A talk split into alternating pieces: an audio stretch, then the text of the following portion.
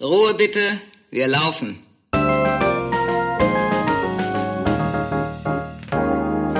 Herzlich willkommen bei Ein letztes Mal und dann nie wieder. Der Theaterpodcast mit Magdalena Schnitzler, Theatermacherin, und Jarnot, Puppenspieler. Szene 9. Der Blitzableiter im Theater. Hallo Magdalena. Hallo Janot. Ja, ich hoffe, du hast deine Corona-Krise von letzter Woche ein bisschen überwunden. Ja, es geht viel, viel besser. Wirklich. Ich weiß nicht, was passiert ist, aber irgendwie bin ich nicht mehr so äh, niedergeschlagen. Und dir? Das ist schön. Mir geht's auch so. Wir haben zu unserer vorletzten Folge zu Szene 7, die über Geld, haben wir ein paar Zuschriften bekommen. Da würde ich gern was richtigstellen. Wir haben nämlich mhm. gesagt, mhm. dass man ja, dass in vielen Verträgen stünde, dass man über seine Gage nicht reden dürfte. Sollte das da drin stehen oder auch so, ich stelle das jetzt richtig, das ist nicht wahr, das darf nicht im Vertrag stehen, denn das bezieht sich sogar aufs Grundgesetz. Und da gibt's einen Artikel zur Koalitionsfreiheit und der besagt, dass jeder Mensch einer Partei oder einer Gewerkschaft beitreten darf. Und wenn man das möchte, dann muss man dort sein Gehalt angeben, damit der Mitgliedsbeitrag berechnet werden kann. Und wenn man das dann nicht dürfte, weil das im Vertrag steht und man nicht über seine Gage reden dürfte, dann würde das gegen das Koalitionsverbot im Grundgesetz verstoßen. Und deswegen darf das nicht im Vertrag stehen. Richtig gut. Danke an Sarah und Lisa, die uns da unterstützt haben und uns gesagt haben, wie es wirklich ist. Ja, jetzt Jetzt können wir ja gern zur aktuellen Folge kommen. Ja, Not. Genau. Die aktuelle Folge heißt ja Blitzableiter im Theater. Gerade äh, Blitzableiter zu sein im Theater macht einen ja übelste Magenschmerzen. Also wenn ich an meine Geschichten denke, zieht sich bei mir alles zusammen. Und da frage ich dich erstmal sofort, warst du mal Blitzableiter, Magdalena? Ja, ich war ja ganz lange Regieassistentin im Theater. eigentlich ganz also, traurig. Das ist eigentlich die eigentliche Beschreibung für deinen Beruf, ne? Ja. Nicht Regieassistentin, sondern Blitzableiter. Und Hausmeisterin. ja, also am Anfang 2007, als ich am Theater angefangen habe, da waren die Regisseure, mit denen ich gearbeitet habe, waren ausschließlich Männer und die Intendanz war auch männlich. Und die waren auch alle wirklich sehr viel älter als ich keine Ahnung, wahrscheinlich waren die so 50, 60, aber ja, auf jeden Fall sehr viel älter und auch schon wirklich gestanden in ihrem Beruf. Die waren einfach richtig unerträglich auf Proben. Mhm. Am Anfang ging es immer noch und dann wurde es irgendwie stressiger und dann wurde einfach nur noch rumgebrüllt. Also ich schere jetzt gerade alle über einen Kamm, aber ich schilder das kurz, wie sich das so angefühlt hat. Und das Verhalten war teilweise so ich verstehe nicht, woher die sich das Recht auch genommen haben, sich so bescheuert zu verhalten, so respektlos oder auch, wieso das, wieso man glaubt, es sei okay, in so einem Tonfall mit Menschen zu reden oder über sie zu reden auch. Oder so eine ganze Menschenriege zu leiten, mit, mit so wenig Kompetenz. Ich bin da total bei dir. Ne? Ich verstehe nicht, wie ein Charakter von einem Menschen so missgestaltet sein kann, dass man so mit Menschen spricht. Weil es ist ja nicht so, dass die Leute äh, gegen die Regie arbeiten würden, sondern man arbeitet ja oder man versucht ja deren Idee zu verwirklichen mhm. und wie man so asozial sein kann zu seinen eigenen Leuten. Ich raff's nicht. Ja, ich verstehe das auch nicht. Und bei mir hat das dazu geführt, dass ich ganz lange überhaupt nicht Regisseurin werden wollte, da, dadurch, dass ich einfach diese ganzen schlechten Vorbilder hatte, weil ich dachte, boah, kacke, da muss ich so sein, das, das entspricht überhaupt nicht meinem Naturell, so bin ich nicht, so kann ich auch gar nicht sein, so verstehe ich auch Theater nicht und das ist auch nicht mhm. wegen, also so habe ich es mir auch nicht vorgestellt. Dann, dann mache ich das halt lieber nicht, sondern bleib mhm. irgendwie Assistentin. Da kann ich wenigstens irgendwie so in meinem Bereich was Gutes machen. Und die Leute waren ja auch immer sehr dankbar für meinen, für mein Dasein und für meine Arbeit, weil ich oft wie so ein Gegenpol war, so ruhend, immer ein offenes Ohr. Klar, das war ja dann auch leicht, irgendwie nett zu sein, wenn die anderen so scheiße waren. Aber ich hatte dann das Gefühl, so ohne mich würden da alle zusammenbrechen. Und ich habe natürlich ganz oft auch in Konflikten mich einfach ins Wasser geschmissen, in die erste Reihe gestellt und versucht, das abzufangen, damit es die Darstellenden nicht abbekommen, weil die ja dann irgendwie letztendlich auf der Bühne stehen mussten. Weiß ich jetzt auch manchmal nicht, ob das gut war es war halt für den Moment gut. Manchmal hat es nicht dafür gesorgt, dass die Konflikte wirklich ausbrechen konnten und die, mhm. die den Streit hatten, den auch wirklich ausgetragen haben. Deswegen waren mhm. manche Regisseure dann noch saurer auf mich, weil die irgendwie wollten, dass es knallt und ich wollte halt nicht, dass es knallt. Ich wollte halt, dass man irgendwie die Probe weiterleiten kann. Und in vielen Fällen hätte ich auch ja einfach sagen können, stopp bis hierhin und nicht weiter. So geht man nicht mit mir um. Mhm. Und dann wäre es halt vielleicht auch mal auf die nächste Ebene getragen worden. So habe ich halt mitgeholfen, das zu deckeln. Das war so in meinen ersten Jahren. Ich habe mich natürlich später auch anders verhalten. Aber vielleicht magst du ja mal eine von deinen Geschichten erzählen, oder? Ich hatte eine Produktion, da war ich einfach der Blitzableiter von der Regie. Also alles, was nicht funktioniert hat, wurde bei mir abgeladen. Und ich weiß noch, dass eine sehr berühmte Schauspielerin bei uns mitgespielt hat und die wollte nicht so wie die Regie. Und da kann ich mich noch an eine Probe erinnern. so traurig. Also man hat ja immer geteilte Proben, vier Stunden vormittags und vier Stunden nachmittags. Wir waren aber immer alle da und dann war die so dreieinhalb Stunden auf der Bühne. Aber hat dann aber nicht so gemacht, wie die Regie wollte. So, dann hatte man noch eine halbe Stunde und man hing halt dreieinhalb Stunden ab und hat also schon dieser geilen Frau zugeguckt, aber trotzdem war man ja irgendwie schon erschlagen dann davon. Und dann war das dann irgendwie so, ja, komm, äh, Janot hier und äh, der andere geht jetzt mal auf die Bühne und jetzt macht, spielt nochmal schnell diese Szene an. Und dann musste man von 0 auf 100 irgendwie so hochfahren und ich wurde da so zur Schnecke gemacht. Es war unerträglich. Der hat mich so angebrüllt. Boah, ist ja eigentlich klar, dass du ganz anders spielst als alle anderen. Du fällst da so raus. Ich weiß noch, das war echt krass, weil ich bin immer nach Hause gegangen. Also klar, also abends und ich bin aufgestanden mit Magenschmerzen. Hm. Es hat sich einfach alles zusammengezogen. Ich habe versucht immer so, wie er die Szene haben wollte, weil er hat auch mal so ziemlich den Text reingesagt, wie er ihn haben wollte oder mit was für einer Energie. Und ich habe das so versucht irgendwie zu kopieren oder die Anforderungen zu erfüllen, die er hat. Und ich war dann auch einfach nicht mehr fähig, also ich hatte keinen Zugriff mehr zu mir selber, hm. um irgendwie noch locker spielen zu können oder irgendwie aufs Pferd zu kommen. Ja, weil du immer nur versucht hast, irgendwie zu erfüllen, ne? Und irgendwie mhm. versucht hast zu fühlen, wie der das jetzt möchte, damit es nicht noch schlimmer wird, wahrscheinlich, stelle ich mir vor, ne? Genau, und, und ich hatte auch noch kein Rückgrat, dem zu sagen, noch so ein Ding und ich werde einfach gehen, weil ich war wirklich kurz davor, die Produktion zu verlassen, weil es mir einfach so schlecht ging. Und das Grauenhafte war eigentlich noch, wir hatten Premiere und in der Premiere hatte ich einen krassen Texthänger. Mhm und einen richtigen Stolperer. Oh Mann. Und ich weiß doch, dass Schlussapplaus war und dann drückt man sich, ja, schöne Vorstellung, ja, schöne Premiere, alles Gute, bla. Der ist zu jedem gegangen, außer zu mir. Boah. Und das war einfach in your face. Boah, ist das schlimm. Und gab es denn keine Verbündeten oder jemand, der man irgendwie gesagt hat, so, ey, das muss jetzt wohl nicht sein, komm mal runter? Also jemand, der auch vielleicht mal für dich eingestanden ist? Nee, das war halt eine Truppe, die halt so ziemlich zusammengewürfelt zusammenkam und da kannte so keiner irgendjemand. Und ich war halt so das schwächste Glied. Ich war halt noch Student mhm. und den anderen war das, glaube ich, halt einfach egal. So, oder vielleicht auch waren sie froh, dass sie nicht unter die Räder mhm. gekommen sind. Das ist richtig schlimm und finde ich schon krass, wenn das gerade auch so am Anfang von deinem Berufsleben war. Was hat dich denn dann oder wodurch hast du denn trotzdem weitergemacht, auch im Nachhinein dann? Irgendwie habe ich das wirklich für mich so abgetan, wie so das, wie so Stockholmer Syndrom. Verstehe, wirklich, dass man halt nur um da irgendwie gut aus diesen Proben rauszugehen, dass man so sympathisch wird mit diesen Typen da. Man geht trotzdem nach der Anerkennung dann. Ja, und das finde ich halt wirklich perfide in unserem Beruf. Mhm. Dass man so zu Sau gemacht wird, so zur Schnecke gemacht wird und man steht in so einem ekligen Verhältnis. Mhm dass man äh, von solchen Leuten, die so eklig und so unmenschlich mit Leuten umgehen, die Anerkennung haben will. Ich weiß auch gar nicht, also wie schizophren ist denn das? Das passiert ja relativ oft. Ja, das also im total negativen Sinne steigert das irgendwie deine, deine Leistung, aber das, ich finde mhm. halt, so darf es einfach nicht sein natürlich muss man da auch bei sich selber arbeiten, aber das ist ja auch das, es ist ja auch falsch, immer zu denken, ja, das ist dann bei mir, ich muss dann einen anderen Motivationsgrund finden oder ich muss mich da wehren. Ja, stimmt auch, aber in erster Linie dürfen Leute einfach sich so nicht verhalten.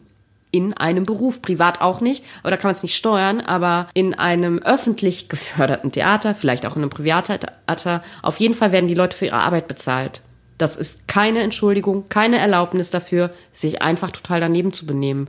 Und da auch nochmal von mir die große Bitte oder inständiges Flehen an Theaterleitung. Engagiert die einfach nicht. Oh ja, bitte. Egal, ob die die Kassen voll machen. Die dürfen nicht dafür belohnt mhm. werden, dass sie sich schlecht benehmen und unprofessionell sind. Lustig, das habe ich nämlich noch als Frage aufgeschrieben, Magdalena. Steht es denn noch in irgendeinem Verhältnis so auf wie vielen Rücken dieses Projekt entstanden ist. Ja. Ich habe schon ganz oft gehört, nein, aber der ist doch so genial und der darf das. Und dann denke ich so, hä, nein. Genie entschuldigt nicht schlechtes Benehmen.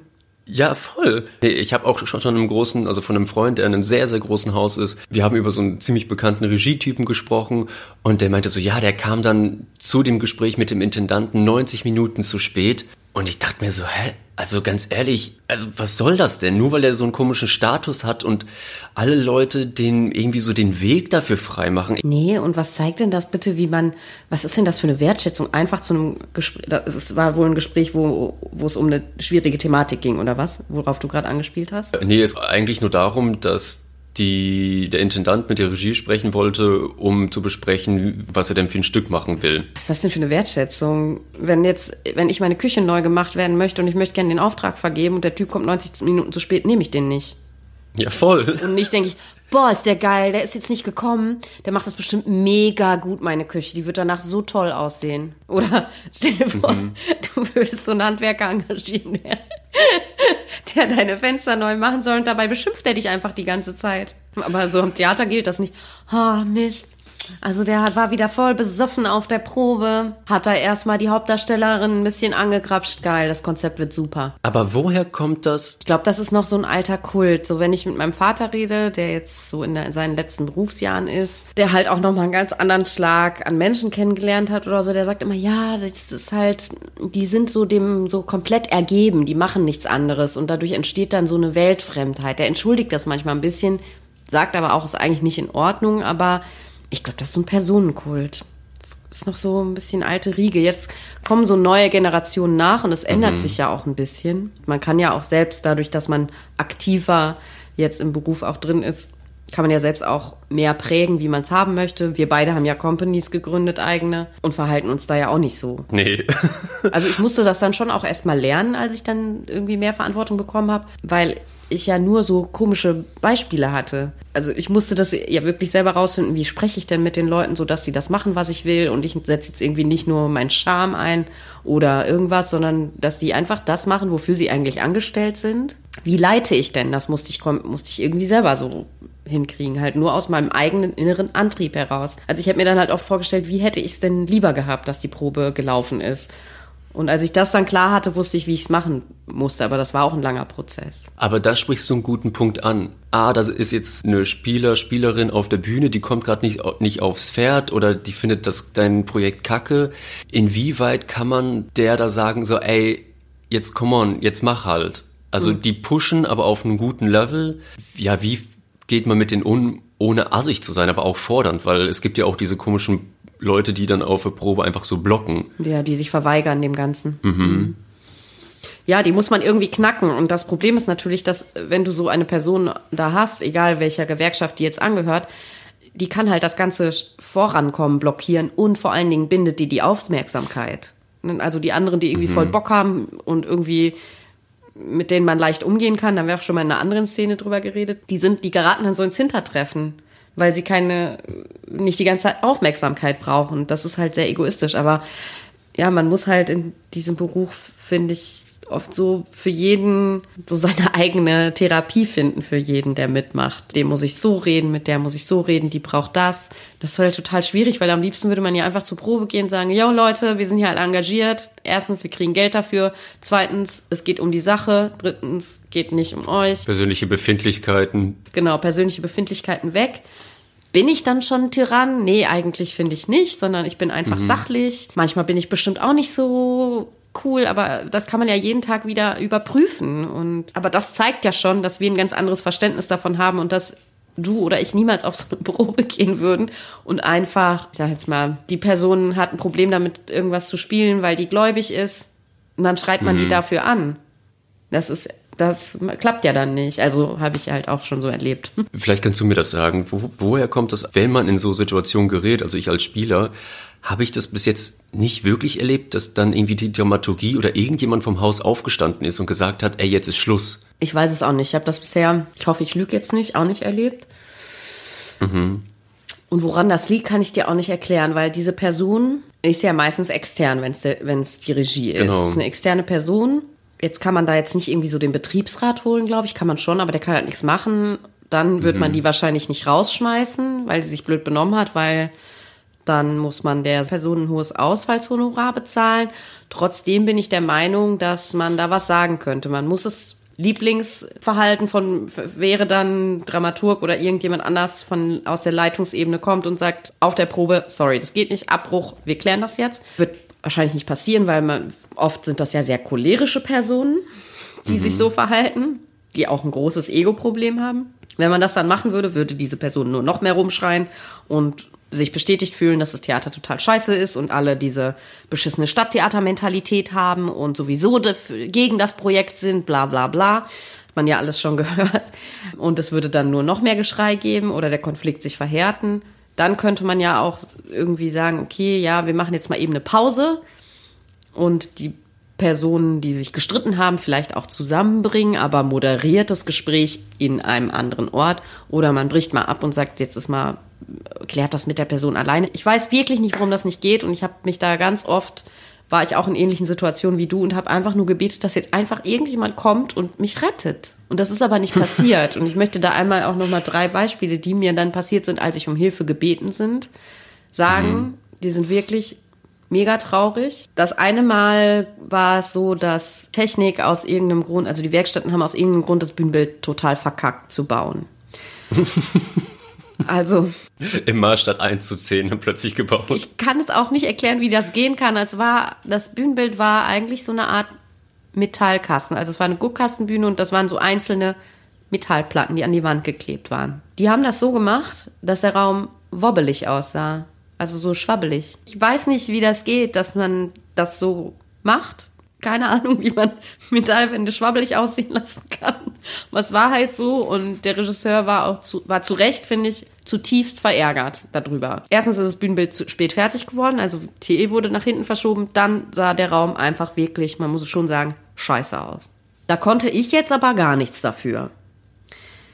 Der Intendant von diesem Haus hat sich aber ewig dazu irgendwie nicht verhalten, ist auch nicht gekommen, hat sich auch nicht mal entschuldigt. Dann verstand mhm. sich der Regisseur auch nicht mit dem technischen Direktor und irgendwas war auch noch mit den Darstellern, keine Ahnung. Ich glaube, dem italienischen Supersänger wurde das Portemonnaie geklaut und weil der Rumänen hasste und zufällig bei den Statisten Rumäne war, hat er den beschuldigt, der war das gewesen. Also es war irgendwie auch noch.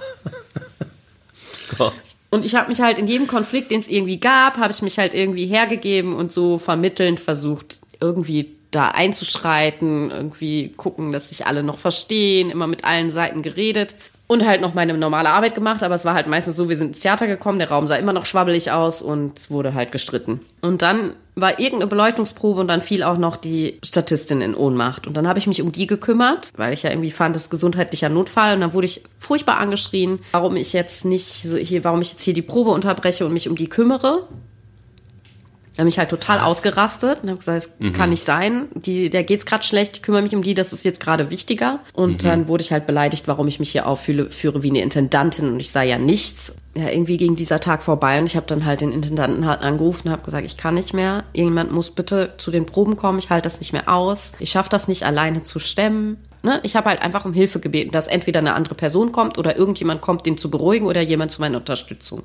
Der zweite Regieassistent hatte sich sowieso schon vollkommen zurückgezogen mhm. und hat irgendwie nur noch so im Hintergrund gearbeitet und ich war da so wie völlig schutzlos ausgeliefert. Die Antwort meines Intendanten war, ich soll doch einfach jeden Morgen dem Regisseur ein Cappuccino schon mal hinstellen. Mit einem kleinen Keks. Ist das ein Witz? Nee. Es war richtig schlimm, ne? Also es war wirklich, und da ging es mir aus, es war richtig, richtig furchtbar. Und dann am Ende, als diese Produktion endlich vorbei war, bin ich halt ins Betriebsbüro, wollte da nochmal drüber reden und Betriebsdirektorin und KBB-Leitung haben dann zu mir gesagt, ja, wir haben uns schon gewundert, warum du dich nicht krank gemeldet hast. Oh, also das ist... Warum ist das denn dann meine Verantwortung? Ich muss mich krank melden, damit jemand nicht mehr so scheiße zu mir ist? Das verstehe ich auch nicht, warum die da nicht die Leute den Rücken frei halten und angreifen. Ja, oder wenigstens mal irgendwie dann kommen und dann halt sagen, jo, der eine mhm. Assistent, der macht ja schon nicht mehr mit. Haben wir noch irgendjemanden, wo wir vielleicht das Personal tauschen können? Ich hatte das auch, dass ich mal in der Produktion war und die war richtig katastrophal. Ich habe es einfach, während ich auf der Bühne stand, nicht mehr ertragen, diese Beklommenheit zu spüren. Und dann habe ich gesagt, okay, bevor wir hier die Probe anfangen, möchte ich das gerne klären, was das hier ist. Weil so will ich einfach nicht mehr auf der Bühne stehen. Dann hat die, achso, nee, das Lustige war eigentlich noch vorher, dass wir auch zur Dramaturgin gegangen sind und haben gesagt, ey, kannst du mal bitte mit der Regie sprechen? Und dann kam sie dann später zu uns. Es war auch irgendwie so ein Mittelsmann, anstatt man einfach sagt zur Regie, ey, was geht denn? Hat man dann die Dramaturgin gebeten, und die Dramaturgin war dann bei der Regie und meinte dann so, ja, okay, ähm, sag mal, hast du da Redebedarf oder so? Und die Regie so, nö, warum? Oh Gott, nee, da fällt mir noch ein. Dann hat dann die Dramaturgin gesagt, ja, Leute, wisst ihr was? Also ich habe das auch schon immer bemerkt auf den Proben und deswegen komme ich nicht so gerne zu euren Proben, weil es fühlt sich so unheimlich an. Das ist richtig schlimm. Ey, Sophie, du merkst das also und deswegen bleibst du weg, anstatt das zu klären. Fürs Ensemble ähm. mal da zu sein. Mhm. Ist vielleicht auch nicht die Aufgabe vom Dramaturg, aber doch auch nicht die Aufgabe von Regieassistenten oder irgendwelchen Leuten oder den Spielern dafür zu sorgen, dass die Situation ja. sich bessert. Das müssen schon alle gemeinsam machen, aber man kann auch nicht sagen, ja, ich, ähm, ich sehe schon, dass du untergehst, aber da, da ging es mir schlecht dabei, deswegen habe ich nicht den Rettungsring geholt. Nee, ich habe mich dann mit was anderem beschäftigt. Ich habe nicht mehr hingeguckt, dann war es auch nicht mehr da. Ja, genau. Ja, so ist das aber, diese komische, ja. wie heißt das, Vogel Strauß irgendwer? Macht doch immer seinen Kopf in den Sand. Ja, stimmt. la la la. Ist nicht da. So, dann habe ich dann die Probe unterbrochen, meinte so, nee, ich möchte das jetzt gerne klären. Und die Regie hat mich einfach nur angeguckt und gesagt, äh, Janot, ich würde jetzt gerne hier den Text weiterlesen und dann machen wir weiter. Boah, einfach das so niedergemacht. So abgetan habe ich gesagt, okay, dann habe ich einfach nie gefragt, dann ist es für mich jetzt auch einfach scheißegal, was hier auf dieser Probe passiert. Ab da war für mich irgendwie die, die Sache gelaufen. Aber hast du dir denn dann noch Mühe gegeben? Mühe habe ich mir gegeben, klar. Man steht ja als eigenes Produkt dann auf der Bühne, was dann Stimmt. eigentlich auch immer ein krasser Clinch mit sich selbst ist, weil eigentlich hätte ich nur gerne das gespielt, was dieser Typ mir da gesagt hat. Aber man muss ja dann auch irgendwie abliefern und man kann ja auch nicht unkollegial seinen Kollegen mhm. gegenüber sein. Ja, bemüht habe ich mich schon, aber ach, und dann ist mir einfach noch was Wichtiges aufgefallen, dass ich für mich erkannt habe oder beschlossen habe, dass ich nicht mehr als erwachsener Mensch in eine Situation kommen möchte, mhm. dass jemand anders in mir Gefühle auslöst, die ich nicht geil finde. Ja, vor allen Dingen, wenn ich da kurz einhaken darf, als ja. erwachsene Frau möchte ich einfach nicht mehr so behandelt werden, als wäre ich zehn und hätte meine Hausaufgaben nicht gemacht, extra, mutwillig und dafür irgendwie noch autoritär angeschrien werden. Mhm. Nee, also in deinem Fall, du hast vier Jahre studiert, du hast ein Diplom, du bist nicht irgend so ein Depp, der so dahergelaufen gekommen ist und gesagt hat, hey, ich will ja auch mitmachen. Und selbst dann wäre es auch das nicht in Ordnung, dich anzuschreien, genau, oder, oder gemein, verletzend oder auch einfach dysfunktional mit dir umzugehen. Dafür gibt's einfach keine Erlaubnis natürlich sind wir alle irgendwie Menschen und keine Engel und der ganze Stress, der muss auch mal raus und manchmal trifft's dann mhm. halt den Falschen. Aber man hat ganz oft das Gefühl, dass sich bestimmte Personen, die vielleicht auch sehr stark sind, sehr toxisch, sich schon zu Beginn gucken, ah, okay, mh, da ist die Schwächste und da dann immer hinschießen und zu allen anderen Zucker sind und vor allen Dingen, das habe ich ganz oft erlebt, nach so einem Ausbruch, nach so einem Auszucker, danach die Probe genial weiterläuft und man sogar sagt, ja, es war dann auf einmal total gut. Und das kann doch nicht sein. Dann sollen die joggen mhm. gehen oder boxen gehen, keine Ahnung. man ist ja erwachsen. Man hat ja irgendwie was geleistet und man könnte ja jetzt sagen, okay, man hat sich, man verständigt sich jetzt einfach auf so generellen Umgangston. Mhm, der halt sachlich ist. Man darf sich ja, man darf sich ja auch streiten. Bitte, aber wenn man merkt, dass es eigentlich nur so ein Ego-Kack ist, dann bin ich da raus. Es ist schwierig. Also ich, ja, ich bin da jetzt vielleicht auch polemisch und mir fallen jetzt halt gerade wirklich all die Sachen ein, die mir Leute angetan haben und ich meine mhm. sogar willentlich angetan haben. Boah, da würde ich am liebsten jetzt sofort schon wieder aufhören. Theater zu arbeiten. Und da muss ich natürlich rauskommen wieder. Und bin ich ja auch. Und nach der schlimmsten Theatererfahrung, die ich hatte, ein Jahr, war ich da. Eigentlich nur aus Zwang, glaube ich, weil ich dachte, das muss jetzt irgendwie weitergehen, habe ich dann nach den Theaterferien, nach meiner Kündigung direkt in einer anderen Stadt, äh, auch anderem Land, so eine Gastassistenz angenommen und nur weil ich dann wirklich den krassen Gegensatz zu dem vorher hatte, also es war irgendwie gut, man konnte mitsprechen, reden, wenn man gleichberechtigter Partner, die Leute, der Regisseur war dankbar dafür, dass ich da war und mhm. so, also ganz normal einfach, so wie es halt sein musste, hab, konnte ich weitermachen, weil ich dann wieder gesehen habe, ach ja, so gehört's ja eigentlich. Und während diesem ganzen Jahr an diesem Theater war es zwischendurch so, dass ich mir nicht mehr in den Spiegel gucken konnte.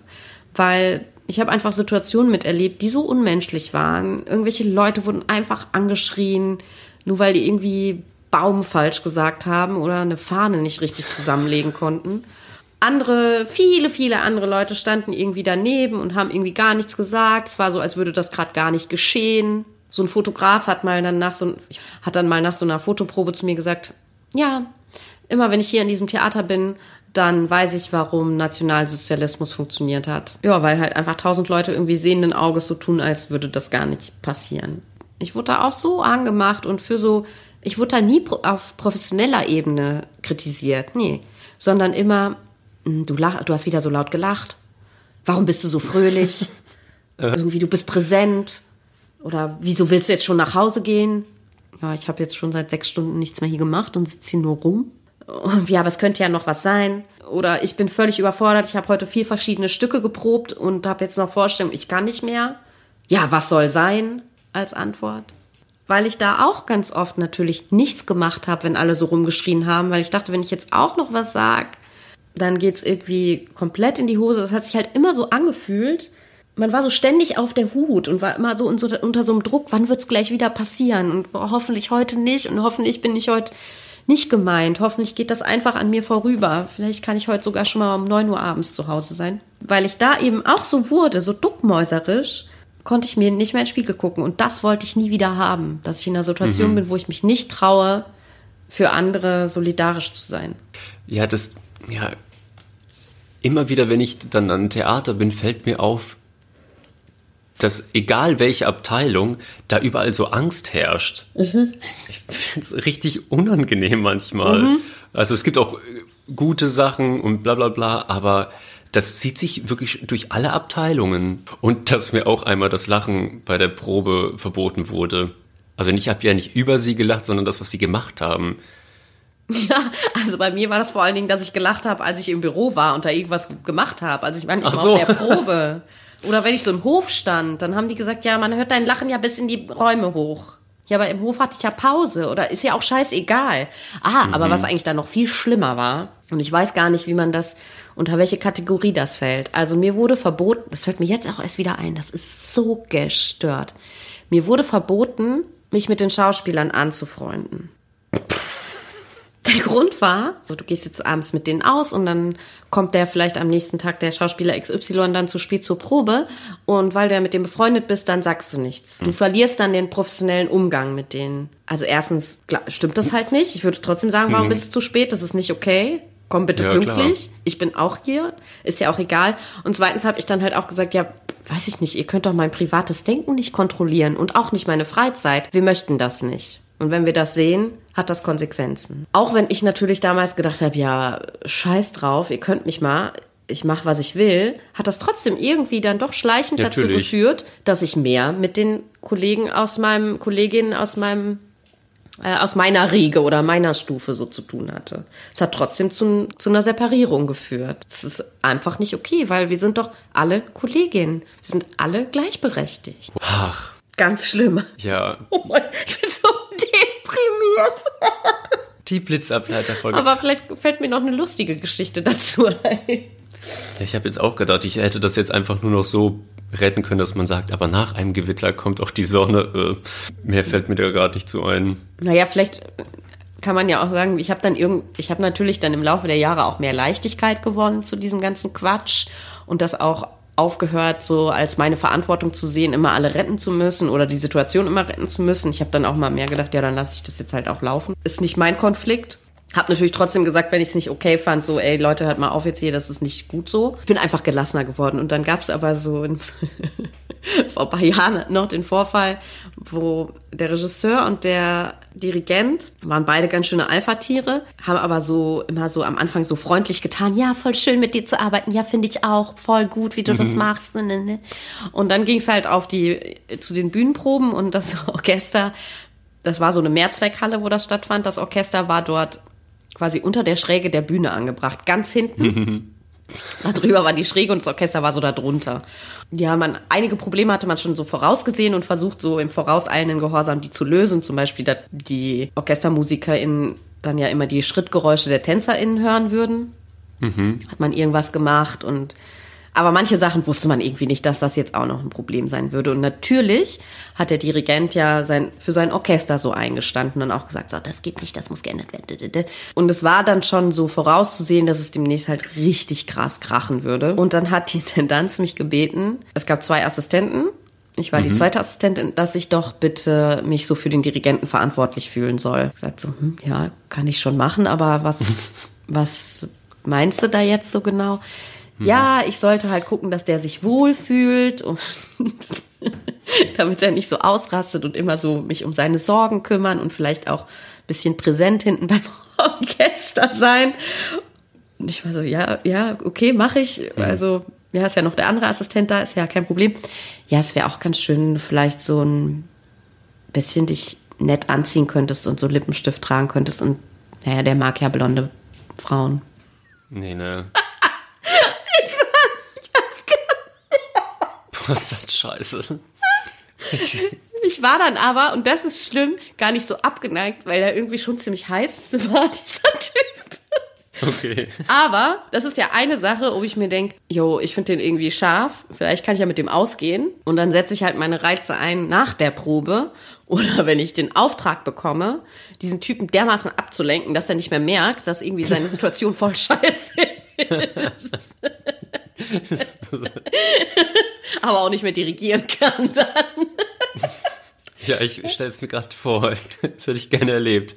Ich habe das dann irgendwie, ich habe so eine Mischform dann gesucht. Ich hatte ja auch Spaß an dem Spiel und habe auch nach wie vor immer Spaß am Flirt in der Arbeit.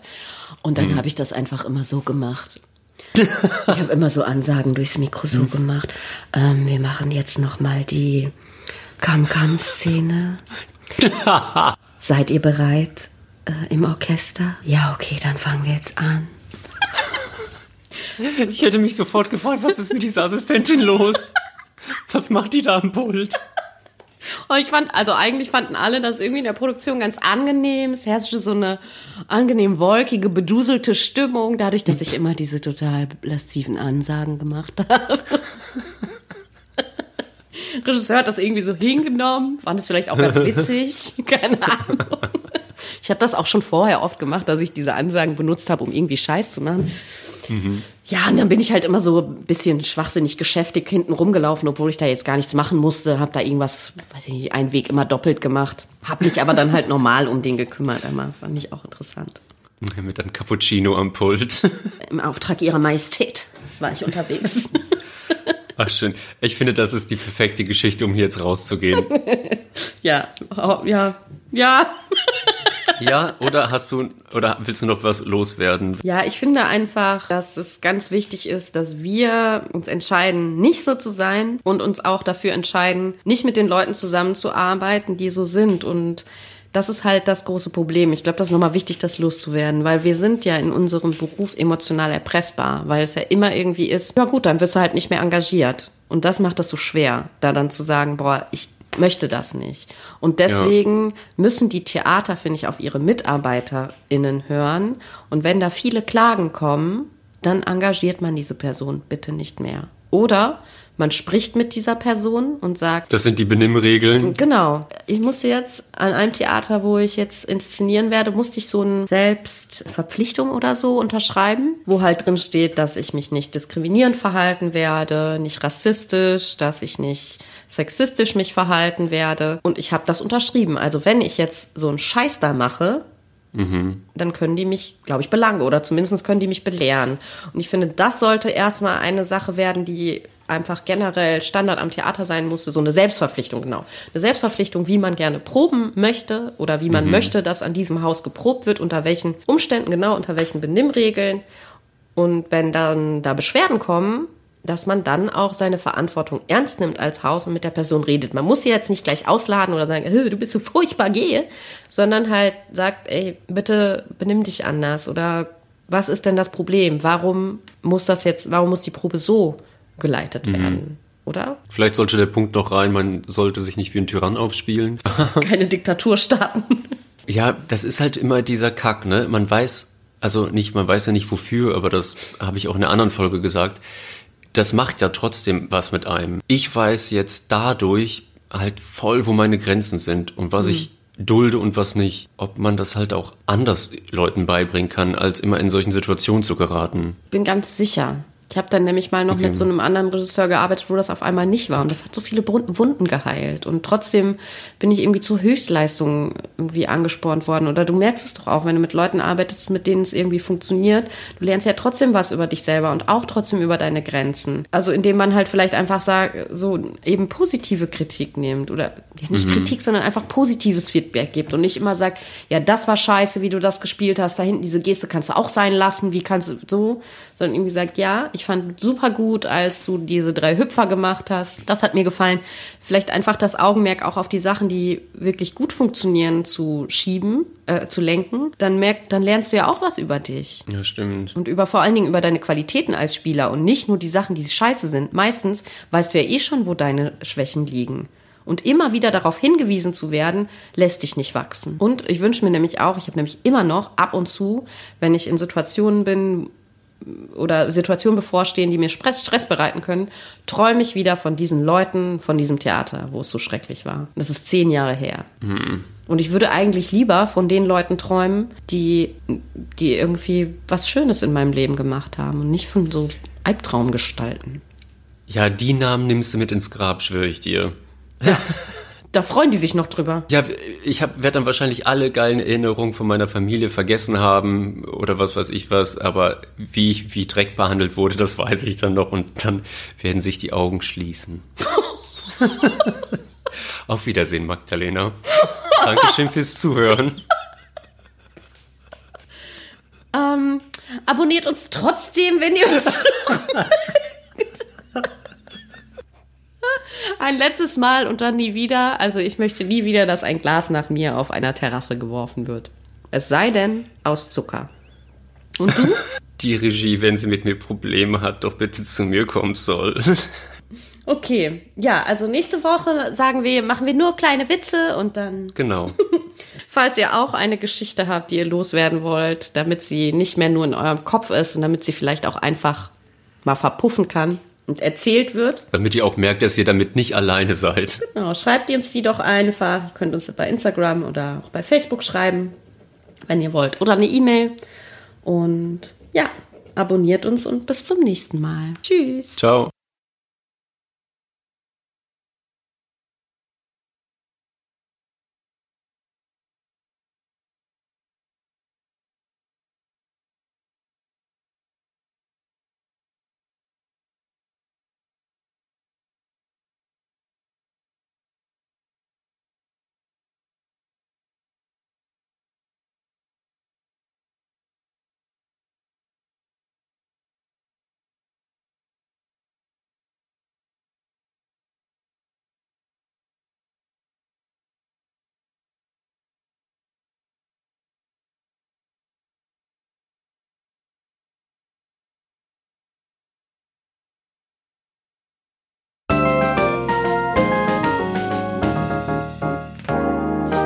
Das war ein letztes Mal und dann nie wieder der Theaterpodcast mit Magdalena Schnitzler, Theatermacherin, und Jarnot, Puppenspieler. Musik Rupert Schnitzler, Tonmischung Studio Lentrum. Ansage ich, Regina Lemnitz. Bis zum nächsten Mal. Und danke, schön gemacht. Und jetzt bitte ich die Kollegen und Kolleginnen der Technik, Requisite und der Tonabteilung für den Abbau zur Bühne.